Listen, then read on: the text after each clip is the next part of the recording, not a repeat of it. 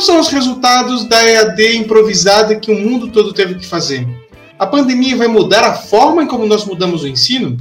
Essas são algumas perguntas a serem discutidas neste episódio do Dialéticas, o podcast de divulgação científica que promove debates a partir da produção acadêmica. Eu sou Giovanni Ramos, estou em Covilhã, Portugal, e vou mediar esse episódio que vai ter a participação dos meus amigos. Direto de Lisboa, agora, nosso colega aqui também da UB, Fábio Jordelino. Fala, Fábio. Tudo bem, ouvinte? Tudo bem, Gil, Bela? Eu tô ótimo, me mudei agora, tô morando aqui em Lisboa, essa é a novidade aí pro pessoal que tá ouvindo. Eu realmente decidi me mudar e viver em Portugal, viver a capital de Portugal, então tô morando agora no coração de Lisboa e vamos ver o que é que isso vai me trazer. A gente vai visitar em breve. E direto demais da Alemanha, nossa colega da Universidade Johannes Gutenberg, Isabela Gonçalves. Tudo bem, Bela? Olá, Gil. Olá, Fábio. Olha, nesse ritmo aí de mudança, o Gil, se mudar no, no mês seguinte, vai, vai manter a tradição, porque cada mês um integrante desse grupo se muda. Só falta o Gil aí. Eu não vou mudar esse ano ainda. Talvez ano que vem as coisas vão, vão para outro lugar. Vamos ver, isso eu não quero falar agora. Mas vamos então ao artigo da semana? O artigo da semana não é bem um artigo, na verdade é um ensaio, e chama-se A Covid-19 e o Fim da Educação à Distância é um ensaio, do Ronei Ximenes Martins, da Universidade Federal de Lavras, em Minas Gerais. Esse é o ensaio que a gente vai fazer para discutir a educação à distância. Vamos à tese? Tese. Então, primeiramente a gente precisa deixar bem claro que isto é um ensaio, não é um artigo científico. Então ele tem um embasamento teórico, ele tem uma, uma argumentação, mas ele é muito mais para um artigo jornalístico do que às vezes para um artigo acadêmico, né? Ele tem, ele realmente tem um viés, uma opinião muito mais forte. Mas o que é interessante deste ensaio é que ele começa falando sobre educação à distância do princípio dela. Todo mundo pensa em educação à distância como internet, cursos online e tal, isso que a gente viu na pandemia, mas na verdade a educação à distância começou nos anos 70, mostro no ensaio, com aqueles cursos por correspondência. Depois vieram os cursos em vídeos com televisão, e aí não está no artigo, no ensaio, mas eu vou lembrar dos cursos do Telecurso 2000, se o ouvinte ou o espectador no YouTube uh, chegou a fazer algum curso desse telecurso, por favor, faça um comentário aqui. Mas isso é uma coisa bem interessante desses cursos. E o foco desse ensaio é o autor defende que a educação à distância não deve ser uma modalidade e sim uma metodologia.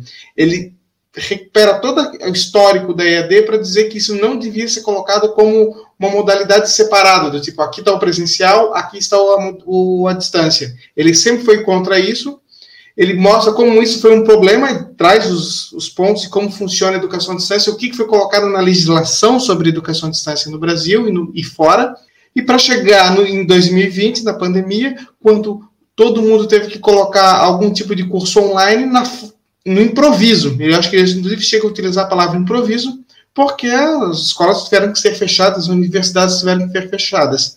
E ele começa a fazer uma perspecção do que, que a gente vai vir pela frente. Tu vai ter que ter aula presencial e a educação à distância passa a ser não uma modalidade, mas uma metodologia, ou seja, apenas algumas formas de tu levar o ensino para complementar com o ensino presencial. Não seria apenas um curso 100% online, seria todos os cursos híbridos. É mais ou menos essa o que o autor tenta defender e ele tenta explicar que com a Covid-19 forçou a isso, porque como os cursos presenciais tiveram que virar online por um tempo, a tendência é que os cursos continuem sendo meio, meio presencial, meio online. Agora eu vou pedir para Isabela Gonçalves fazer a sua tese. Hoje eu gostei que você falou dessa parte da metodologia e da modalidade, eu acho que é o ponto central do artigo.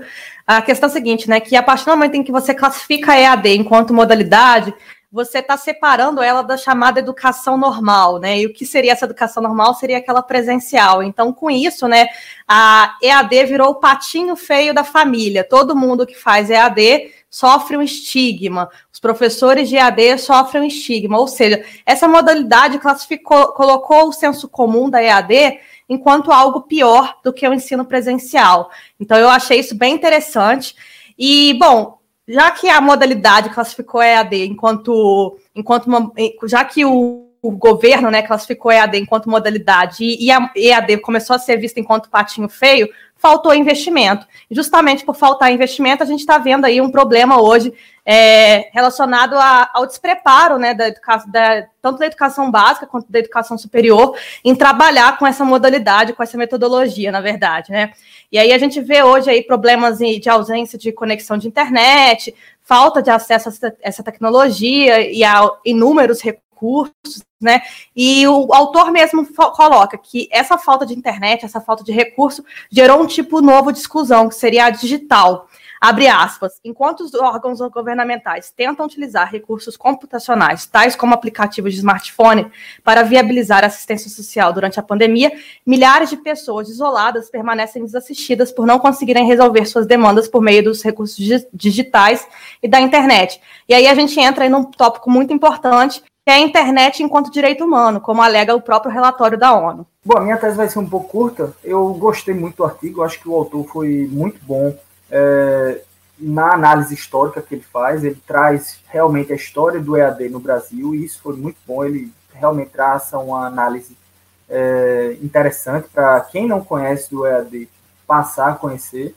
E eu acho que ele traz uma conclusão muito boa ele no artigo inteiro dele ele mostra que o EAD ele vai deixar de ser uma na verdade a educação ela vai deixar de ter uma divisão. Ela vai deixar de ser ou EAD ou a educação normal. Ela vai no futuro ou, ou até agora no nosso presente cada vez mais a educação vai começar a ser uma coisa em conjunto. O EAD ele vai começar a fazer parte do dia a dia cada vez mais e vai se tornar a educação normal propriamente dita isso ele fala na conclusão, ele diz que, na verdade, o fim do EAD não vai ser que o EAD vai deixar de existir, vai sucumbir, não. Na verdade, o EAD ele vai fazer parte da educação normal. É, até a Bela falou que o EAD é o patinho feio da educação. É, eu achei interessante esse termo, porque realmente a gente vê que ainda existe muito preconceito e o autor fala muito isso durante o artigo todo. Desde o início até o final, ele que é um pesquisador da área, desde a década de 90. Ele diz que sofreu e, e essa modalidade sofria muito preconceito e hoje as pessoas veem que isso é uma necessidade. Então, eu acho que nesse ponto o autor foi muito interessante, foi muito feliz. Eu tenho uma crítica, uma certa crítica ao autor, que eu achei o artigo um pouco muito eu avisei. Sabe aquele, aquele termo que a gente usa quando é, você fala uma coisa no passado e aí chegou no momento e aí você diz, ah, eu avisei. Pronto, me soou um pouco como um ensaio acadêmico para dizer isso. Olha, eu estava dizendo isso desde a década de 90. Então, nesse ponto, me pareceu um pouco pretencioso, mas também não, não é, elimina todo o trabalho que o autor tem, que é um trabalho brilhante, e o artigo também não está um artigo mal escrito, é um artigo muito bom, e eu realmente indico a todo mundo que quer entender uh, sobre o que é o EAD. Antítese. O autor fez uma retrospectiva muito legal, isso foi citado tanto pelo Fábio quanto pela Isabela, do passado da educação à distância, lembrando que a educação à distância não é só online, ela vem desde os anos 70. Então, minha primeira pergunta, um pouquinho mais leve e despretensiosa, é saber se o Fábio ou a Bela, e eu vou primeiro para o Fábio, se alguém de vocês já chegou a fazer algum curso à distância que não seja esse online de hoje em dia. Fábio. É, já, já fiz sim. Quando eu estava na universidade, no primeiro ano da minha universidade, é, tinha um curso à distância que a gente era obrigado a fazer, uma cadeira eletiva, é, que era, não era exatamente obrigado, né, mas tinha possibilidade, então pá, eu apliquei e fui fazer. E você fazia dentro da universidade mesmo, no laboratório de informática, não era um curso exatamente online, mas você ia na, no laboratório e fazia o curso todo e e submetia, e era um curso, se eu não me engano, se eu não estou enganado, era alguma coisa sobre introdução ao marketing. Então já era alguma coisa na área de humanas, eu me formei em jornalismo, então me interessava um pouco e fiz, e não gostei. Eu me lembro naquele ano que eu fiz, eu não gostei, achei muito complicado e pouco. Eu, senti que eu aprendi pouco. Então eu fiquei assim até com um pé atrás quanto a cursos EAD e realmente voltei a fazer recentemente e hoje em dia eu gosto e sou realmente um grande assíduo dos cursos online. Bom, eu sou caçula aí da família do, do trio dialéticos, eu nunca fiz um curso EAD que não fosse pela internet, mas na autoescola tinha uns vídeos que eles, que eles colocavam lá e com profissionais dando aula de, sei lá, segurança na do carro, enfim, é, troca de pneu, acidente, sei lá. Eu não sei se se configuraria enquanto é AD, eu acho que não, porque a gente estava todo mundo presencial na sala de aula, então acho que não. Eu não cheguei a fazer esse curso, não, mas o meu irmão, teve um dos meus irmãos que fez curso de por correspondência, se não era curso de desenho, alguma coisa assim. Mas realmente, eu não, eu não peguei até, mas eu lembro dos, das propagandas do telecurso passavam na Globo. Isso eu realmente eu lembro bastante. Talvez vocês, a Bela talvez não, mas o Fábio com certeza lembra dessas propagandas do telecurso. Agora vamos lá. O autor, uma das partes principais desse ensaio é o autor dizer: EAD não é modalidade, EAD é metodologia. Queria saber se vocês concordam com a opinião do autor. Vou primeiro passar para a Bela, depois para o Fábio.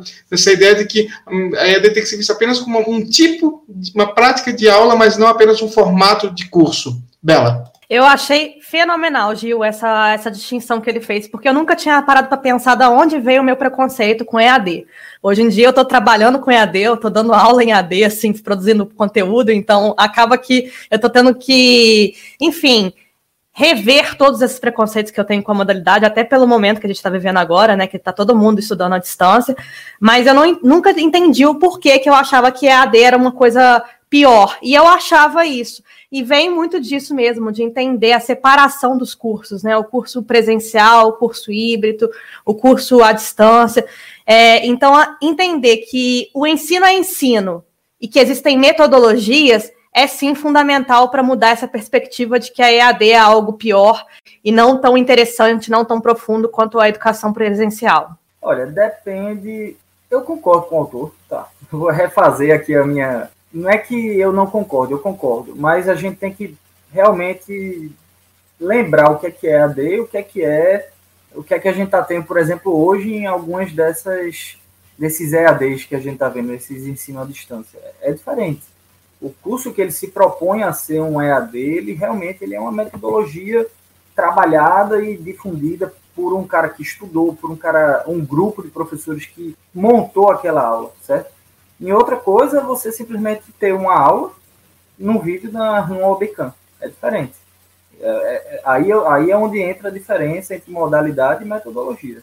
E sobre o negócio que você falou antes, o curso Telecurso 2000, né, o negócio da Globo que eu não só me lembro, como eu assistia também. Eu até aplaudi o Fábio aqui por fora, não, vocês não estavam vendo no vídeo, na hora que ele falou essa parte final, porque isso, a educação à distância não pode ser tratada apenas como você está na frente uma webcam falando. Isso talvez foi o que muitas vezes muita gente fez durante a pandemia por uma situação de improviso, como foi dito no ensaio, né? Então, mas não é exatamente a modalidade TED. Eu concordo, tendo a concordar com o autor, porque eu fui estagiário de um laboratório na, em 2005, 2004, na Universidade do Vale Itajaí, e tinha um professor ligado a EAD. Então, acompanhei muitos materiais que eles produziam ali sobre educação à distância, e realmente a ideia deles de educação à distância nunca foi fazer o curso inteiro, sempre foi trazer a internet, a ideia de ambiente virtual de aprendizagem para o ensino, não importa onde o aluno está, não era esse o foco. E ainda falando nesse assunto, eu vou perguntar para agora para vocês dois, porque nós três aqui já tivemos em algum momento a experiência de estar em sala de aula como professor. Eu queria saber se vocês já utilizaram essa, esse sistema híbrido, ou seja, quando vocês tiveram a oportunidade de dar aula, vocês utilizaram recursos digitais que não estavam apenas no presencial. Eu não me refiro a data show, multimídia durante a aula presencial, mas sim o uso desses ambientes virtuais de aprendizagem e outros recursos fora da aula que complementariam o ensino. Agora, primeiro para o Fábio. Eu não usei. na verdade, eu, eu tinha preconceito com EAD, como eu falei antes. Eu, quando eu estava na universidade, eu fiz um curso EAD, não gostei, achei um negócio muito. Bom, também faz. Eu não vou denunciar aqui a idade, mas faz muito tempo isso que eu fiz. Então, na época, eu realmente não me, não me encantou. E eu trouxe comigo, durante todos esses anos, esse certo preconceito até recentemente. Eu estou falando aqui coisas de dois, três anos atrás, foi quando eu comecei a dar uma chance ao EAD. Então, eu realmente, como professor, nunca fiz nada do EAD, justamente porque tinha trazido esse preconceito comigo. Mas hoje eu já tenho feito até alguns cursos e lido muito a respeito, para quando eu voltar às salas de aula, eu poder realmente trazer essa experiência para os alunos, até nós três aqui, né? Nós já começamos a, e aí não vou dar muito spoiler, né? Mas já começamos a pensar alguns cursos é, até sobre o dialéticas. Vamos deixar isso para depois. Então, a pergunta agora para a Bela também, porque a Bela eu sei que ela está trabalhando com conteúdos digitais lá para o Brasil, mas eu pergunto quando você esteve na sala de aula, você chegou a usar algum desses recursos que hoje você auxilia os professores? Então, na verdade, o que eu fazia era usar muita tecnologia em sala de aula. Por exemplo, é, mostrar sites ou mostrar vídeos, podcasts e, e, tal, e depois eu mandava isso por e-mail para os alunos. Eu tinha bastante contato com eles por e-mail, mas esse era o máximo que eu tinha de contato à distância com os alunos. Certo. Eu não cheguei a utilizar muito desses recursos porque a minha experiência com um professor agora no semestre passado foi inicialmente presencial e quando a gente foi pensar nisso, já chegou a pandemia e já obrigou a tudo a ser online.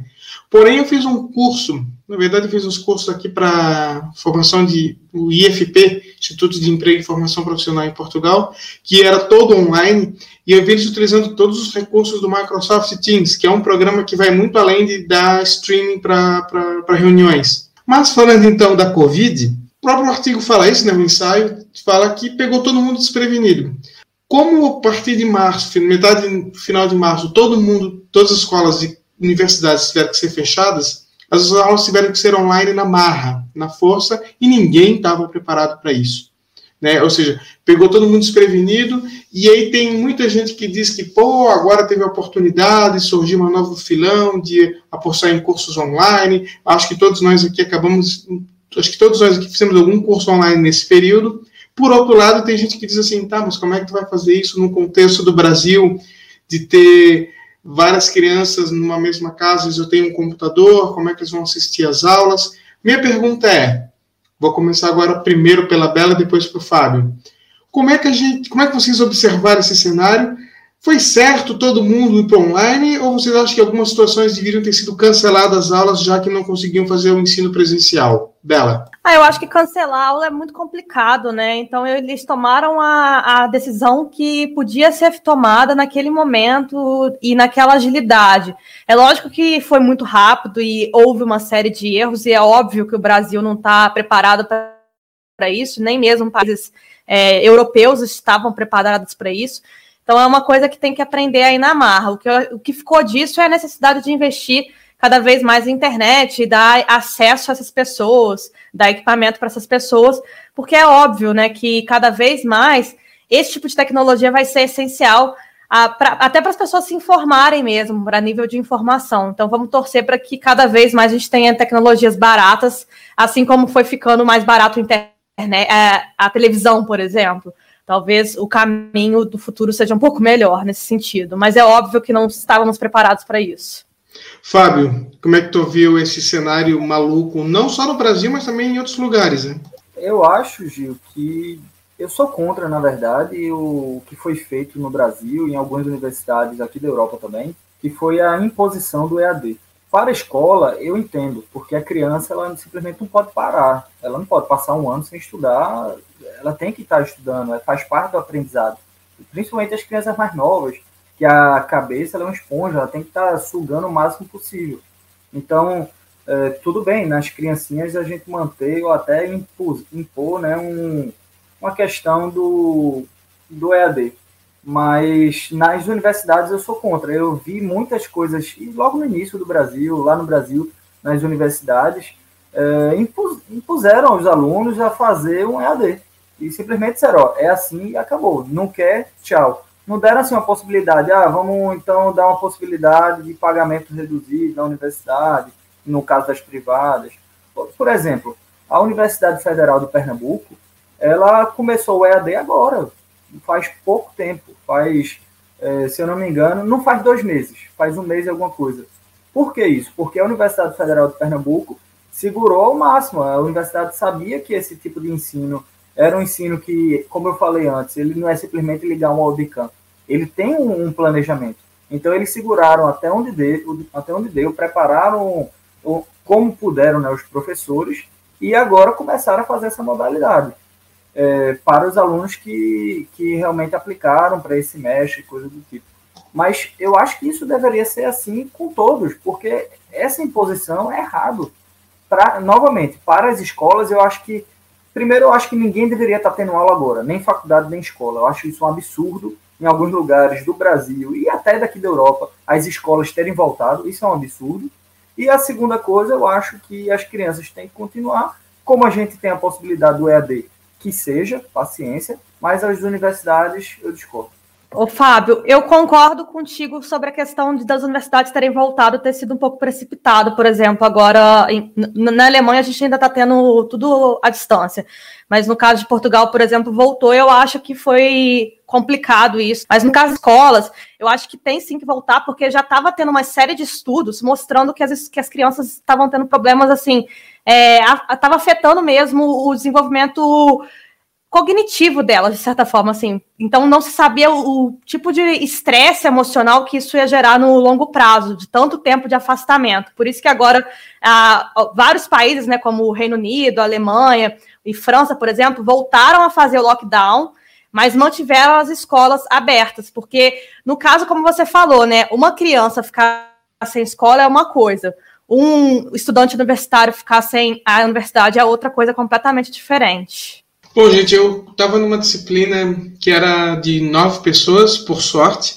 e nesse curso aí a gente começou as aulas presenciais e acabou tendo que terminar online. A gente conseguiu dar uma improvisada ali, tinha várias, várias conferências, a gente ia trazer pessoas de fora para os alunos conversar e a gente conseguiu fazer isso online, inclusive abrir para pessoas de fora assistir e acabou funcionando. Como parte do, também do trabalho era eles fazer alguns projetos de comunicação, eles conseguiram fazer isso muita coisa mesmo de casa, da sua cidade, e iam apresentando na, durante as conferências, durante as aulas online, né, durante a webcam aberta, conseguimos fazer alguma coisa, mas de fato ninguém estava preparado. Eu, eu vou voltar a falar o que eu já tinha falado, vou reafirmar. Eu sei que a Bela discordou aí de mim em algum ponto da escola. E aí eu vou fazer, trazer um ponto aqui que aconteceu em Pernambuco. Aí, o governo tentou voltar às aulas, uh, chegou a voltar às aulas das escolas, e o sindicato dos professores foi em cima, é, bateu em cima dizendo que aquilo era um absurdo e tal, e não sei o quê. E agora, recentemente, quando eles viram o número de aumento de casos em escolas, principalmente escolas particulares, é, o, o, a justiça proibiu a, a, volta das escolas, das aulas presenciais. Então, eu acho que isso, como aconteceu lá, não é possível que aqui na Europa ou em qualquer outro lugar do mundo seja diferente. As crianças, elas normalmente são assintomáticas. É o que a gente tem visto em vários casos. Mas elas passam o coronavírus. Então, é, eu sei que é complicado a criança estar tá em casa, é, tudo isso que a Bela falou é verdade, mas eu continuo batendo nessa tecla. Eu acho que não deveria ter voltado presencialmente, não. Se a gente tem a possibilidade do EAD, faça esse EAD. Paciência. Ficou muito claro no artigo que é o caminho que o, o autor defende, que a gente indiretamente, com cada um com a sua opinião, meio que concordou, é que o ensino tem que ser misto, né? Ele tem que usar alguns recursos do online, mas não ser só online. Acho que todo mundo meio que concorda com isso.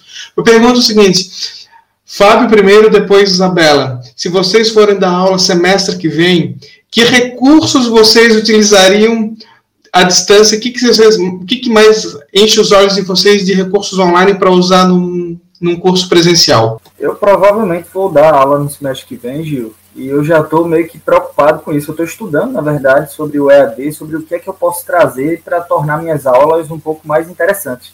Eu dou, eu dou aula, como o pessoal aí já sabe, ou caso não saiba, eu dou aula de relações públicas é, e assuntos voltados para o jornalismo, comunicação, de modo geral. Então, às vezes, sou um pouco muito teórico, principalmente para o pessoal que está entrando na universidade, primeiro período, normalmente são as minhas turmas é muito teórico, é muita teoria, é, muito chato às vezes, eu admito. E aí acontece o quê? Que a gente trazer muita coisa teórica numa câmera online, que às vezes o aluno está nem com a câmera ligada, muitas vezes, né? Então, é, sei lá, eu acho que aquilo não, não, agrega muito ao aluno. É o que eu tenho escutado muito de alguns alunos falar, falando, alguns, alguns colegas professores compartilhar esse tipo de informação comigo, então eu realmente não sei o que é que tem que se trazer alguma coisa para é, agarrar esse aluno. E aí eu penso, assim, é uma coisa muito nova que eu comecei a estudar, mas eu penso que o processo de gamificação no ensino seria uma boa solução. Ô Gil, eu acho que eu faria uma coisa mais mista. Por exemplo, eu, eu, gosto bastante do Teams. Eu acho interessante porque lá você cria um grupo, né? Um grupo de trabalho. E aí, naquele Teams, você consegue, por exemplo, upar arquivos, tem o próprio chat, aquilo tudo ficar arquivado. Além de ter a possibilidade de você ter o ensino ali, né? Você dialogar com a turma, enfim, fazer a sua apresentação e etc. Mas eu acho que além de usar o Teams é, para a sala de aula, eu faria essa, aulas talvez mais curtas, porque eu acho muito cansativo você ficar quatro horas, três horas na frente do computador, e produziria um material de apoio.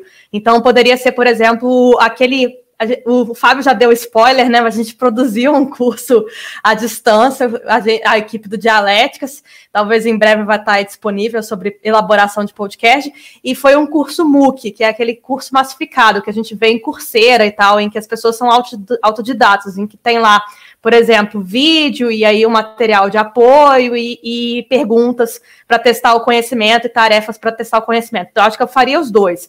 Eu faria um material de apoio bem embasado em alguma ferramenta de produção MOOC, o próprio Google tem isso gratuitamente, e também utilizaria uma outra plataforma de vídeo aí, como Microsoft Teams, para poder dar as aulas e, e, disponibilizar mais conteúdo também.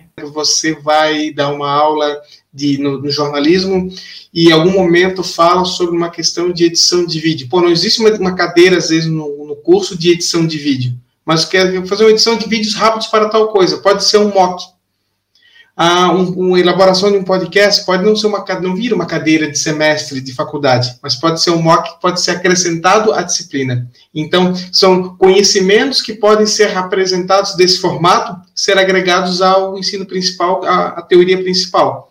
Então, assim, às vezes, por exemplo, claro que uma coisa que no primeiro momento parece que é muito gigante, mas tipo, o cara vai ter tantas horas de aula em sala de aula, tá, tá, tá, e ele pode escolher mais um, um ou dois mocks, ele tem que escolher dois mocks para de conhecimento extra, entre uma série de vários, vários, vários cursos que vão ter.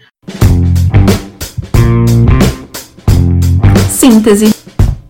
Bom, a minha síntese foi mais ou menos, eu já falei agora no final da antítese, eu entendo que sim, eu concordo com o autor no, no sentido que a educação à distância. Tu fazer uma faculdade inteira à distância, eu não gostaria, por exemplo, de fazer, não teria interesse, mas fiz alguns cursos online e tenho interesse em conhecer muito mais coisas online. Então, parte do ensino presencial pode ser digital, pode até fazer mais sentido online. E, como falei, esses cursos extras, esses aprendizados extras. Hoje a gente não pode pensar apenas naquela naquele conteúdo que está na grade da, da, graduação ou do mestrado, que for. Sempre tem alguns conhecimentos a mais que você precisa para agregar a sua formação, que não pode ser colocados diretamente no ensino presencial. Então, esse, a estrutura do, do online, ela vai, pode ajudar muito. Bom, minha síntese é um pouco voltada para o artigo. Eu acho que o autor ele foi muito feliz na produção do artigo. O artigo é muito eficaz, para ensinar a pessoa que quer entender um pouco sobre o que é o EAD. O que é o EAD no Brasil, a história do EAD, como ele aconteceu, como ele começou a engatear no Brasil e até mais ou menos os dias de hoje. Claro que ele não aborda tanto, é um ensaio, como o Giovanni falou no início, então ele não traz nenhuma, nenhuma pesquisa empírica de fato, mas ele traz realmente uma análise histórica. Quem quer saber o que é o EAD, eu realmente indico esse artigo. Eu acho que é uma, agora sobre o EAD de fato, eu acho que é um grande desafio, não só para o brasileiro, mas para a humanidade de modo geral. E como eu falei antes, isso foi uma coisa que foi antecipada. O EAD, o ensino à distância, o trabalho de casa, tudo isso, isso foi antecipado pelo coronavírus e a gente foi meio que pego de surpresa. Os governantes foram pegos de surpresa, nós, o pessoal da academia, todo mundo. Então a gente ainda meio que está sem saber o que fazer como também eu falei e o Giovanni concordou, EAD não é somente ligar uma câmera e começar a falar pelo computador e dar uma aula. Não, isso não é EAD. O EAD é uma coisa trabalhada, ele é uma metodologia, como o autor trouxe.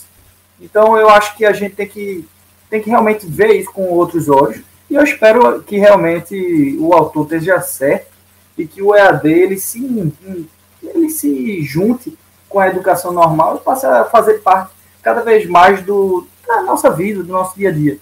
Eu acho que ao colocar a educação à distância enquanto modalidade, não enquanto metodologia, e ao classificá-la enquanto algo pior, né, pelo senso comum e pelo próprio pelo andamento das políticas, dá para ver que agora o movimento é de inclusão na EAD enquanto pauta mesmo, enquanto pauta de metodologia, enquanto uma necessidade. Então, eu espero que no futuro a gente tenha políticas públicas cada vez mais eficazes de inclusão digital mesmo, e que a gente comece a ter políticas interessantes de educação à distância incorporando ela no ensino tradicional, porque é aquilo que a gente já falava antes, né? A educação ela estava muito tradicional e não estava conseguindo acompanhar o século XXI e as disrupções tecnológicas que a gente está vivendo. Então, talvez seja uma forma aí da educação se atualizar e da gente também ver, por, por exemplo, disciplinas de literacia midiática na educação básica, que é algo que a gente pede tanto aí.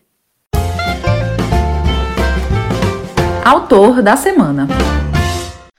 Olá, tudo bem com vocês? Eu me chamo Priscila, sou uma das sócias do curso Isolim, um curso EAD, ensino à distância, para quem quer aprender redação voltado para quem está na preparação aí para Enem, concurso e os vestibulares aí do Brasil. E hoje eu estou aqui para fazer uma indicação de uma leitura, né?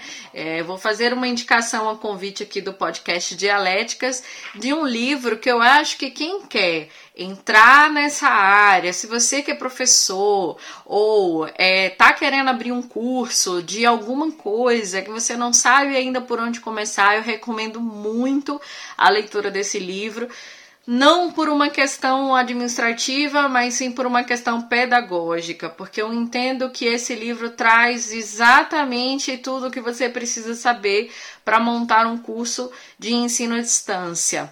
Né? O nome do livro é Recomendação Pedagógica em Ensino à Distância a autora do livro é a Patrícia Alejandra Berrar. Eu não sei exatamente como pronuncia, não sei se eu estou pronunciando errado, mas vocês encontram muito fácil esse livro e é um livro que ela fala exatamente os principais erros de quem está começando um curso EAD, que é manter o mesmo conteúdo e a mesma forma que se faz presencialmente. Eu acredito que esse é o maior erro e esse é um dos pontos fortes desse livro, tá certo? É a parte pedagógica. Não adianta você querer abrir um curso EAD e fazer o que você faz dentro de sala de aula, porque a forma de você falar é diferente, é a forma de você se posicionar, a forma de você colocar as suas palavras com um pouco mais de clareza, até para que o aluno consiga ter essa percepção. Então tudo é diferente. Então eu acho que esse livro ele é fantástico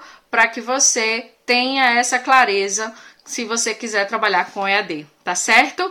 Obrigado, pessoal do podcast Dialéticas e até a próxima. Bom, minha gente, nosso episódio vai chegando ao fim. Eu peço aqui para o meu amigo Fábio Jordelino fazer a sua despedida. Bom, ouvinte, muito obrigado pela audiência, como sempre, né? Se você tiver a possibilidade, comenta nas nossas redes sociais, deixa um feedback para a gente, é sempre importante. A gente gosta de ouvir, a gente gosta de ler o que é que você está pensando. Então, Deixa aí o teu comentário. E obrigado aos amigos dialéticos pela, pelo debate. Eu vou dizer mais: se você fez algum curso, eu repito, algum curso que não foi online, um desses telecursos, conta pra gente que é sempre legal. E agora, trilha dramática, porque Isabela Gonçalves vai trazer o tema da próxima semana e vocês sabem que com a Isabela o tema nunca é leve. Isabela, qual é o tema? Bom, gente, a gente vai debater um artigo que eu gostei gostei bastante de ler, é de economia, mas ele foi publicado em uma revista, então ele não é tão pesado assim. Eu acho que a gente vai conseguir discutir bem ele. O nome dele é The Starving State. Why Capitalism Salvation Depends on Taxation. E ele é do Nobel da Economia, Joseph Stiglitz, do Todd Tucker e do Gabriel Zuckman. Espero que vocês gostem e vai ser uma discussão aí bem interessante. Eu, eu sei que o Fábio e o Gil estão empolgados com o tema, eles já gostaram. Com certeza vai ser um tema muito bom. Dialéticas Podcast é uma produção totalmente independente, feita por estudantes de doutorado de comunicação nas universidades Belo Interior, Portugal e Johannes Gutenberg, na Alemanha. Nesse episódio, o roteiro, gravação e edição foi feito por minha conta. Na próxima semana, fica pela pessoa que ficou responsável pela escolha do artigo. A Milena Gomes faz a voz das vinhetas dos nossos quadros. O site é feito num espaço do WordPress, totalmente independente, e o programa é gravado no StreamYard e editado no DaVinci Resolve, todos eles gratuitos, e a versão em áudio apenas no Audacity, que também é um programa gratuito. Siga-nos nas nossas redes sociais. Nós estamos no Instagram e no Twitter com o nome arroba dialéticas e você pode mandar também um e-mail para nós para o podcast arroba dialéticas.com. No dialéticas.com você encontra todos os episódios, os artigos que foram discutidos, o tema que foi recomendado, o artigo recomendado no autor da semana e já o artigo da próxima semana para você discutir. Deixe sua opinião, nos siga nas redes sociais e também no nosso canal no YouTube, que é se você estiver vendo aqui também no YouTube. E até a próxima semana que terá o comando de Isabela Gonçalves.